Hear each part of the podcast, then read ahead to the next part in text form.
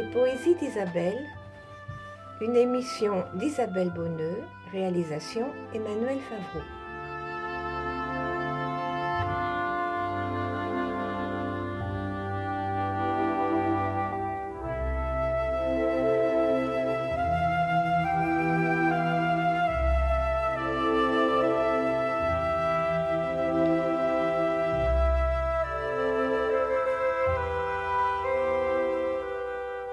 Bonjour à tous. Cette année, je ne vais pas entrer dans l'univers de différents poètes, mais me consacrer à un seul, Homère, et à un de ses longs poèmes épiques, 1200 vers environ, l'Odyssée. Vous vous souvenez qu'Ulysse, accueilli par Nausicaa, est amené par celle-ci à la cour du roi Alkinoos, son père. Au chant 8, nous retrouvons Ulysse assistant à une fête donnée par Alkénoos en l'honneur de son hôte. Les épreuves sportives auxquelles Ulysse finit par prendre part se succèdent. Ulysse demande ensuite, à l'aide aveugle d'Hémodocos, de chanter l'histoire du cheval de Troie.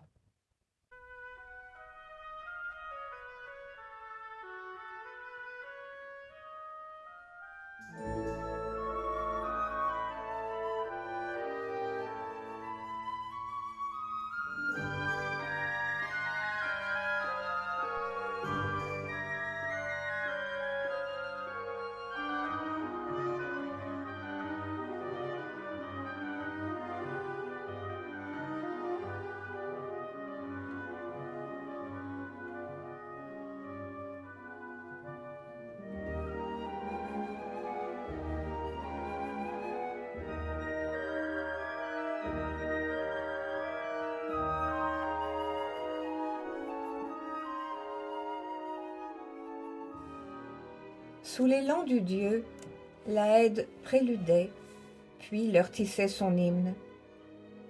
Il avait pris la scène au point où ceux d'Argos, ayant incendié leur tente, s'éloignaient sur les bancs de leur flotte.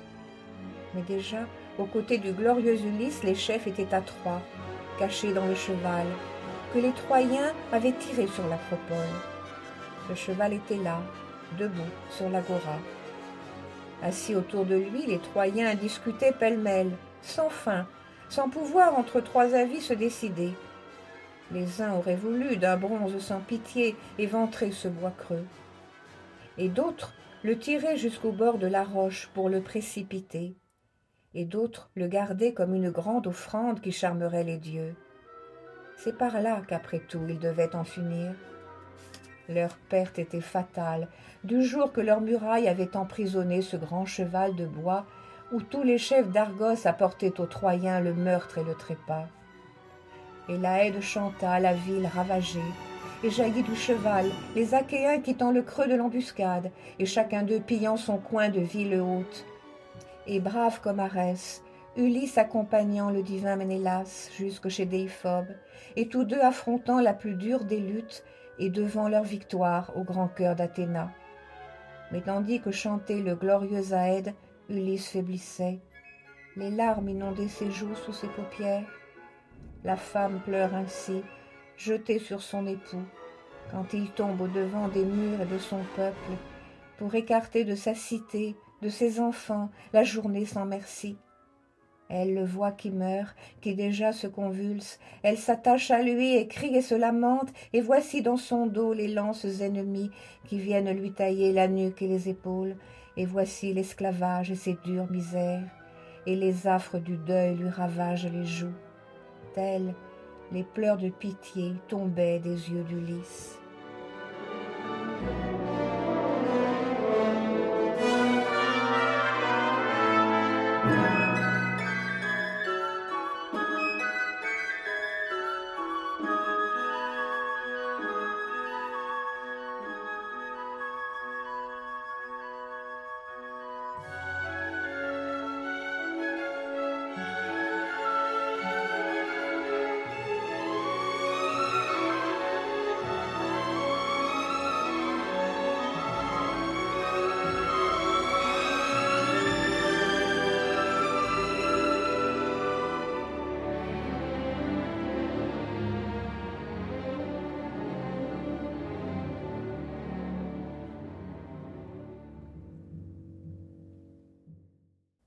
Seul, Alkinos s'aperçoit des larmes de son hôte.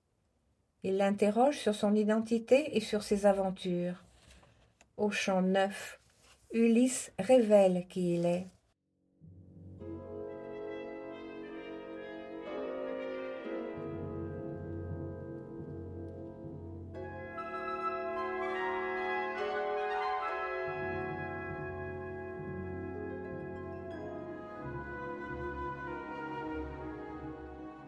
C'est moi qui suis Ulysse, oui, ce fils de Laerte, de qui le monde entier chante toutes les ruses et porte au nu la gloire.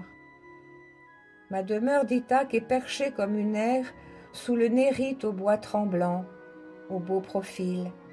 Des îles habitées se pressent tout autour, d'où Lycion, Samé, Zante la forestière.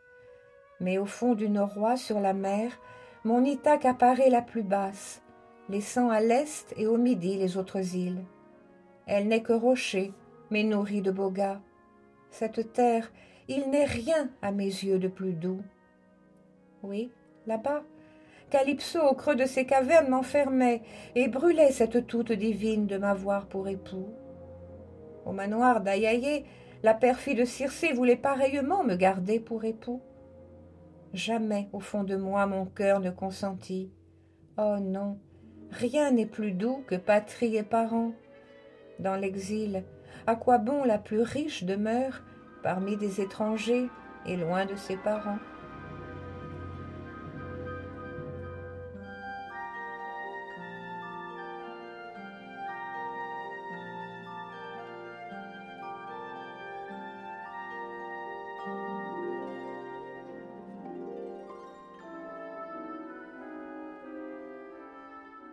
Mais puisque tu le veux, c'est aussi mon retour que je m'en vais vous dire, et toutes les angoisses dont Zeus me poursuivit en revenant de Troie. En partant d'Ilion, le vent qui nous portait nous mit sous l'Ismaros, au pays des Kikones. Là, je pillai la ville et tuai les guerriers. Et lorsque sous les murs on partagea les femmes et le tas des richesses, je fis si bien les lots que personne en partant n'eut pour moi de reproche. Alors, J'aurais voulu que nous songions à fuir du pied le plus rapide, mais ces fous refusèrent. Le vin qui se but là, et les moutons qu'on égorgea sur cette plage, et les vaches cornues à la démarche torse. Cependant qu'à grands cris nos quicones couraient appeler leurs voisins.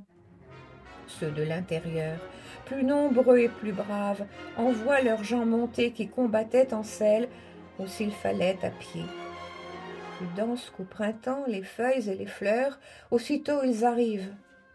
Zeus, pour notre malheur, nous mettait sous le coup du plus triste destin. Quelle charge de mots Ils se mettent en ligne et le combat s'engage sous le flanc des croiseurs. On s'attaque à grands coups de javelot de bronze. Tant que dure l'aurore et que grandit le jour sacré, nous résistons sans plier sous le nombre. Mais quand le jour penchant vient libérer les bœufs, les Kikones vainqueurs rompent mes Achéens, et six hommes guettrés succombent sans pouvoir regagner leur navire. Nous autres, nous fuyons le trépas et le sort. Nous reprenons la mer, l'âme navrée, content d'échapper à la mort mais pleurant les amis. Sur les doubles gaillards avant de démarrer, je fais les trois fois, chacun des malheureux tombés en cette plaine, victime des Kikones et nos vaisseaux en mer, Zeus, l'assembleur des nuits, nous déchaîne un et au hurlement d'enfer. Il noie sous les nuées le rivage et les flots. La nuit tombe du ciel, et notre flotte fuit en donnant la bande. Et la rage du vent nous fend en trois et quatre pièces nos voilures. Il fallut amener, on risquait de se perdre, et pousser vers la terre à grand effort de rame. Là, deux jours et deux nuits nous restons étendus, accablés de fatigue et rongés de chagrin. Quand du troisième jour, l'aurore aux belles boucles annonce la venue, nous replantons les mâts, hissons les blanches voiles, et l'on n'a qu'à s'asseoir et qu'à laisser mener le vent et les pilotes. J'allais donc, sain et sauf, revenir au pays. Mais voici qu'au détour de Malais, le courant, la houle et le boré me ferment le détroit, puis le port de Citerre. Alors, neuf jours durant, les vents de m'emportent sur la mer aux poissons. Le dixième nous met au bord des lotophages, chez ce peuple qui n'a pour tout mec qu'une fleur. On arrive, on départe, on va puiser de l'eau et l'on prépare en hâte le repas que l'on prend sous le flanc des croiseurs.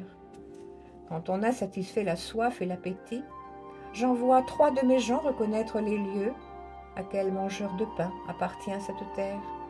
Deux hommes de mon choix, auxquels j'avais adjoint en troisième un héros. Mais à peine en chemin, mes envoyés se lient avec des lotophages qui, loin de méditer le meurtre de nos gens, leur servent du lotos. Or, sitôt que l'un d'eux goûte à ces fruits de miel, il ne veut plus rentrer ni donner de nouvelles. Tous voudraient se fixer chez ces mangeurs de dattes et, gorgés de ces fruits, remettre à tout jamais la date du retour. Je dus les ramener de force tout en pleurs et les mettre à la chaîne, allongés sous les bancs au fond de leur vaisseau. Puis je fis rembarquer mes gens restés fidèles, pas de retard à bord et vogue les navires. J'avais peur qu'à manger de ces dates, les autres n'oubliassent aussi la date du retour. Mes gens sautent à bord et vont s'asseoir au banc, puis chacun en sa place, la rame bat le flot qui blanchit sous les coups. Nous reprenons la mer, l'âme toujours navrée.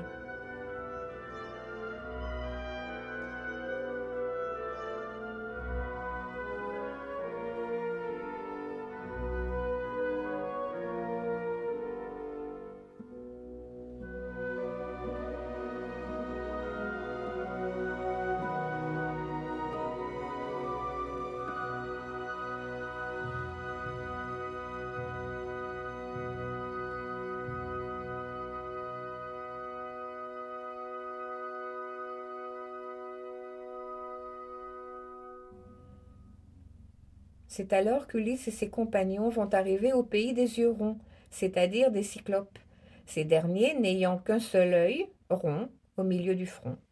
Mais ce sera pour la prochaine fois.